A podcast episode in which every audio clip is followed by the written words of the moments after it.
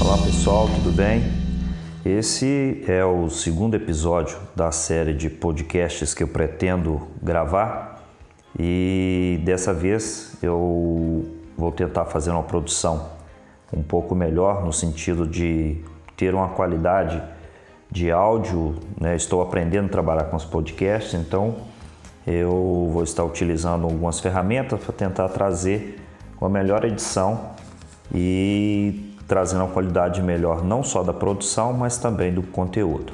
Bom, é, o nosso tema de hoje eu vou falar sobre é, algumas respostas fisiológicas para detectar o overtraining.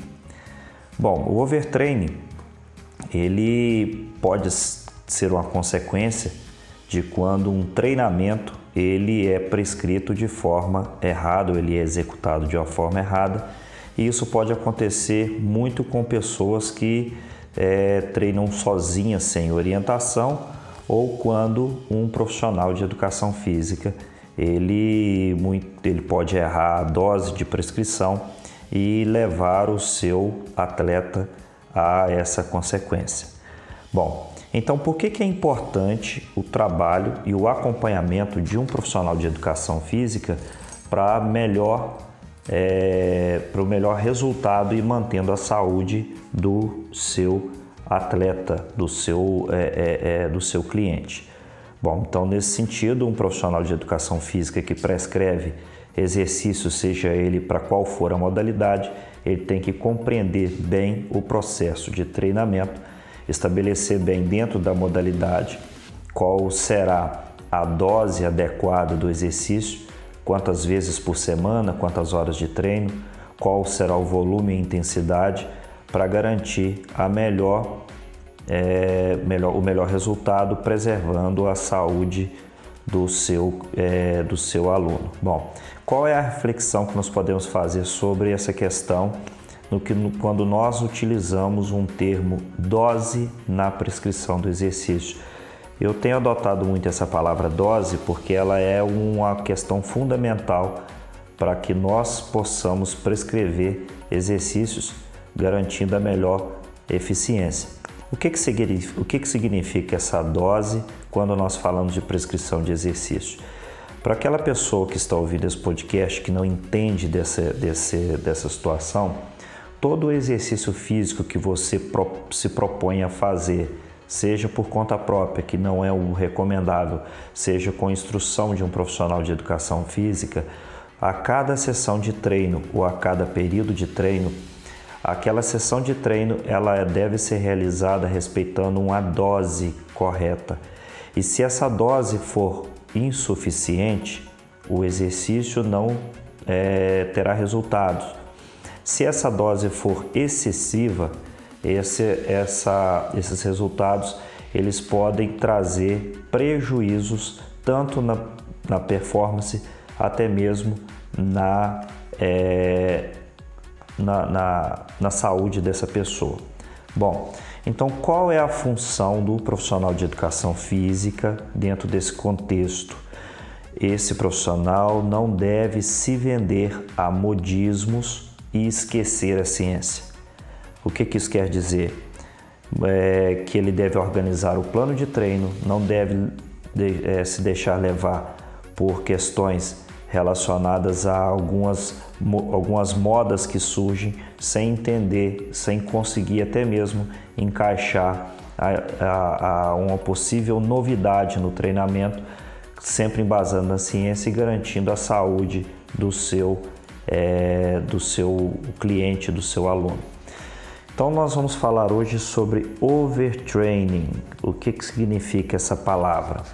O overtraining ele pode ser caracterizado como uma desordem fisiológica que acomete principalmente atletas. Ele causa uma redução no desempenho, ele leva à incapacidade dessas, desses atletas a fazer a manutenção daquela carga de treino que ele vem passando devido à presença de fadiga. É, essa fadiga ela foi causada principalmente pelo desequilíbrio entre a carga de treino e o tempo de descanso que ele é, possivelmente necessitaria. E outros fatores estão associados também.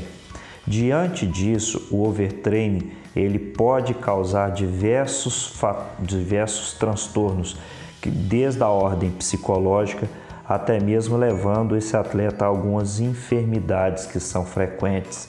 Então, nesse momento, vale a pena é, dar atenção sobre a questão de é, sobre as seguintes perguntas, né, as seguintes questões. Eu estou treinando de maneira adequada, adequada no sentido de estar seguindo o caminho correto diante dos meus objetivos e estou preservando a minha saúde?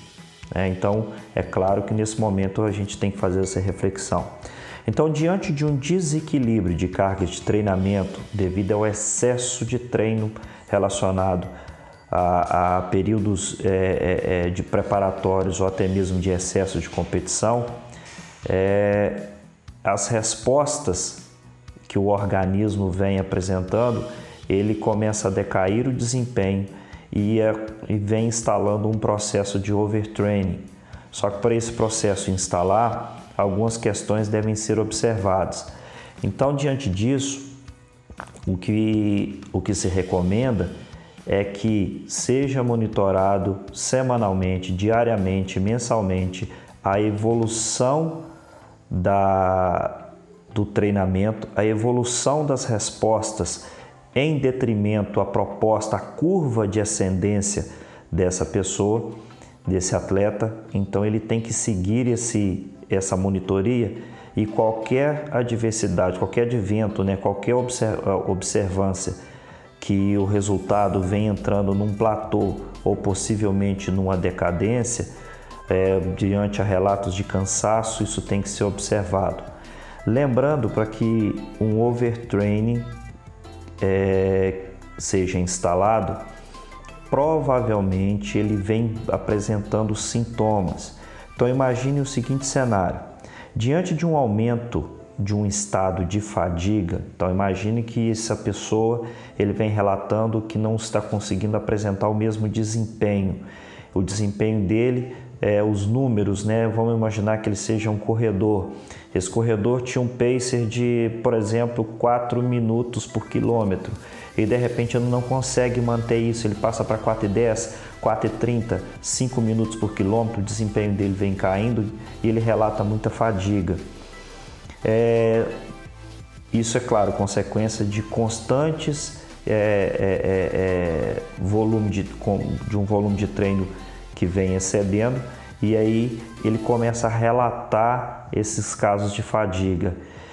Antes que o processo de overtraining seja instalado, alguns sintomas eles se enquadram dentro de um outro sintoma que se chama overreaching. Esse overreaching significa alguns sintomas que, essa, que esse atleta vem apresentando diante ao rendimento. Né? Às vezes não consegue manter o treino da forma que deveria.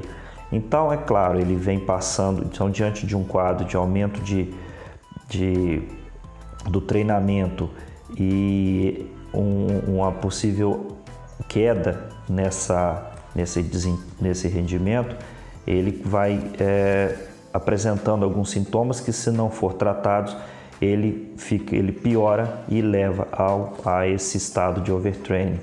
Então, o que especificamente diferencia um estado de overreaching do estado de overtraining é, seria o tempo necessário para a recuperação dessa pessoa diante a, a duração desses sintomas. Então, dependendo às vezes de um quadro que o atleta se sentiu cansado, ele o recomendável é que ele descanse. Então, ao invés dele treinar no dia seguinte, mesmo que seja um treino regenerativo, talvez seja recomendável que ele tenha um período de descanso total para que o organismo dele restabeleça. E a ideia principal disso é que o acúmulo do esforço, tá? Ele vai causando esses sintomas. Então, por que, que isso acontece? Se ele treina demais, ele começa a gerar um balanço energético negativo. Provavelmente a dieta dele estaria inadequada diante aquele momento que ele vem acumulando os treinos. Outra coisa que poderia também estar relacionado seria ao índice inadequado de sono e, por consequência, ele começa a apresentar alguns distúrbios emocionais, tá? Então, por esse motivo, é recomendável né, que inúmeras análises clínicas sejam feitas e a ciência, nesse ponto de vista, ela já tem bem estruturado a, a, a, a, ciência ela já tem, um, digamos assim, alguns protocolos, algumas, algumas sequências de, de investigações que devem ser observadas para ajudar na detecção do overtraining. Então, diante disso, é possível verificar algumas alterações. Então a pergunta, quais são essas alterações fisiológicas que são geradas pelo overtraining? O que que poderia acontecer com, por exemplo, as variáveis cardiorrespiratórias? O que, que poderia acontecer com os hormônios, com o sistema imune? Né? Quais seriam esses indicativos que são é, é, que a própria literatura defende que são mais utilizados para detectar o overtraining? Então, nosso objetivo nesse momento é falar sobre algum desses parâmetros. Então, o artigo que foi utilizado, inclusive, para embasar essa nossa, esse nosso podcast, ele é, tem o seu título como Respostas Fisiológicas para Detectar o Overtraining, que ele é um documento que reuniu uma revisão bibliográfica de diversos periódicos nos, na, indexados na, na, nos sites confiáveis de pesquisa e ele traz aqui para gente. Então, diante disso, o primeiro ponto abordado nesse artigo são as respostas cardiovasculares. Bom, é, numa situação de um overtraining, tem observado que as respostas cardiovasculares elas são bem expressivas, bem, bem significativas.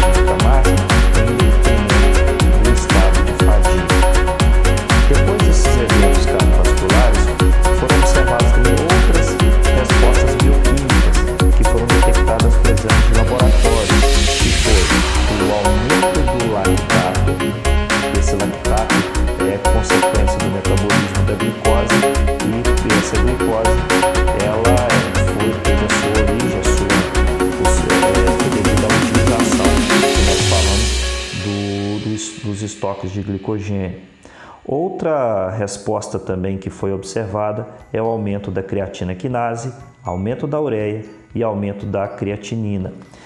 É, uma vez voltando à questão do lactato, durante o treino, o, o lactato ele aumenta a capacidade, ele aumenta à medida que o músculo ele vai aumentando a sua incapacidade de utilizar o oxigênio.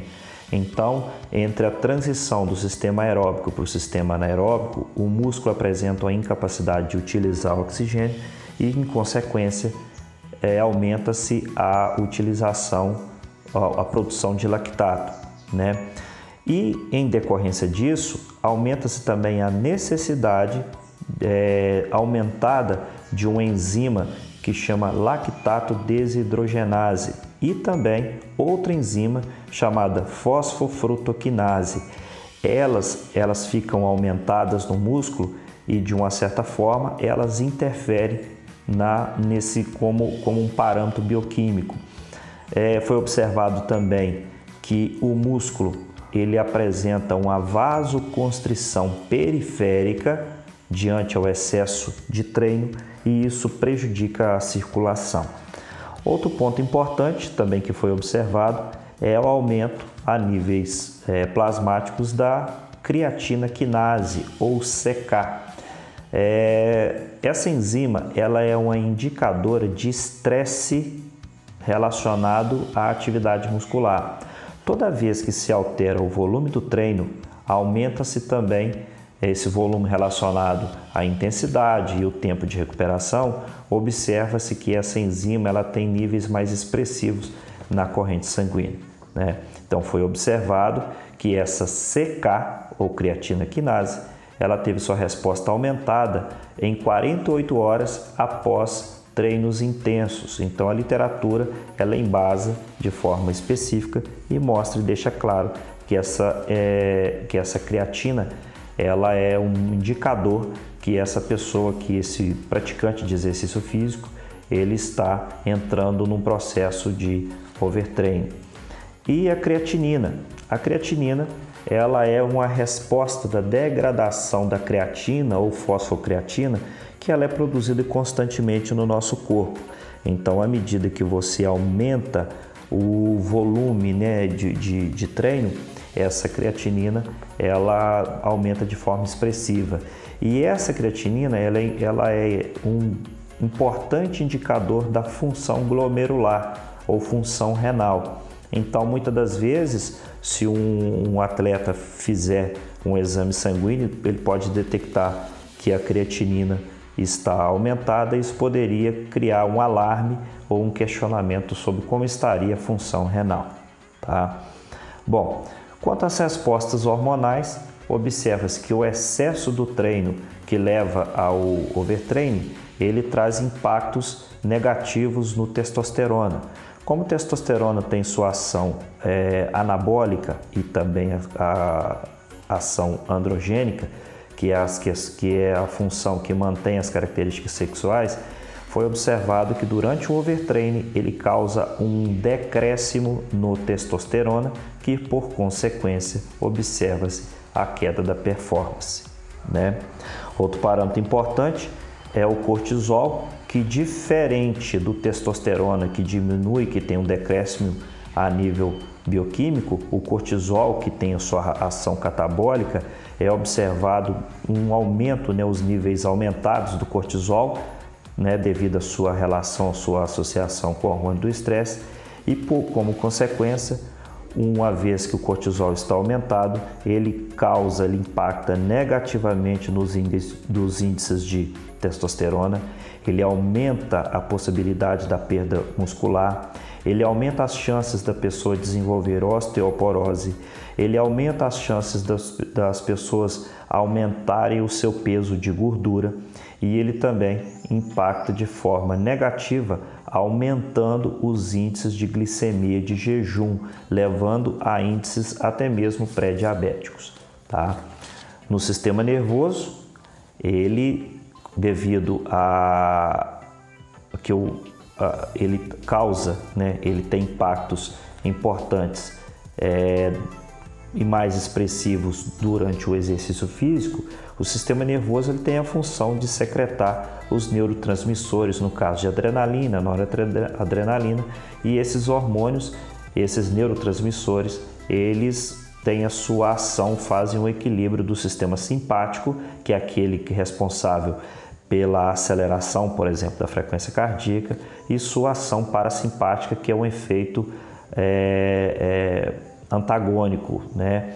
Então foi observado também que no caso do, dos, de pessoas, de atletas com overtraining, a ação parasimpática ela é caracterizada, elas têm a sua relação com o aumento da fadiga, o aumento da apatia e também tem sua relação ali na, na função imune.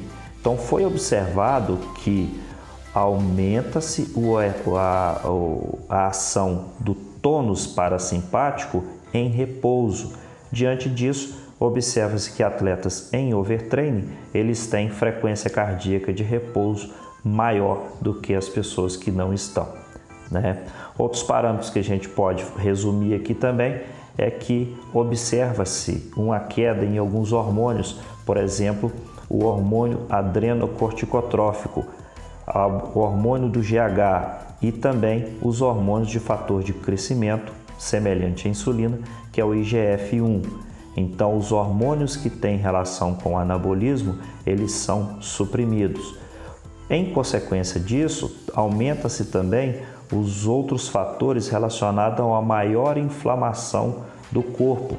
Então, se faz um exame bioquímico, observa-se que diante a um excesso de treino, diante um quadro de overtraining, aumenta-se a concentração, por exemplo, de das citocinas inflamatórias, exemplo, o fator de necrose tumoral, o famoso TNF-alfa, e também a interleucina 1, que são fatores inflamatórios. Diante dessa situação, é, outras consequências que são observadas também é a queda dos eritrócitos, que são as células vermelhas, levando essa pessoa a, a um possível quadro de anemia. E para finalizar, só para a gente arrematar a questão do sistema imune, foi observado que o excesso de treino ele causa uma depressão na função imune, no sistema imune, e devido exatamente a uma diminuição na glutamina que ela é um substrato energético para o sistema imune. Isso não quer dizer que uma pessoa tem que sair por aí comprando a glutamina e tomando ela de qualquer jeito. A minha orientação para finalizar é que, primeiro, ao profissional de educação física, qual que é o conselho?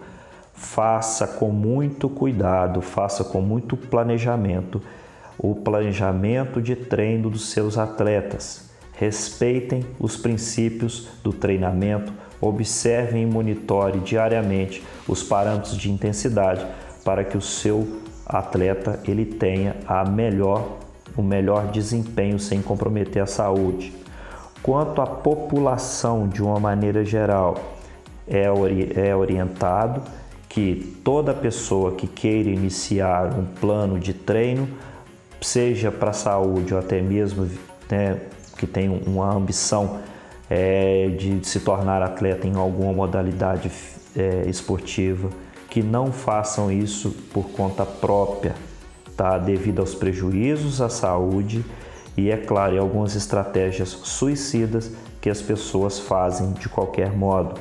Por isso que eu defendo aqui mais uma vez a importância do trabalho multidisciplinar onde é, esse atleta passaria por ou essa pessoa passaria sempre por uma avaliação médica, é, seguido de uma, de uma orientação e, um, e seguir um plano alimentar, uma dieta que seja específica do seu esporte. Se você nada, pedala, corre, faz musculação, seja o esporte que for, Existe sempre um plano alimentar específico para aquela modalidade que você escolheu. E é claro, para finalizar, fazer isso sempre com acompanhamento, com a prescrição de um, bom, de um bom profissional de educação física, a fim de ter o melhor, a melhor assertividade diante dos propósitos, objetivos. Tá ok, pessoal?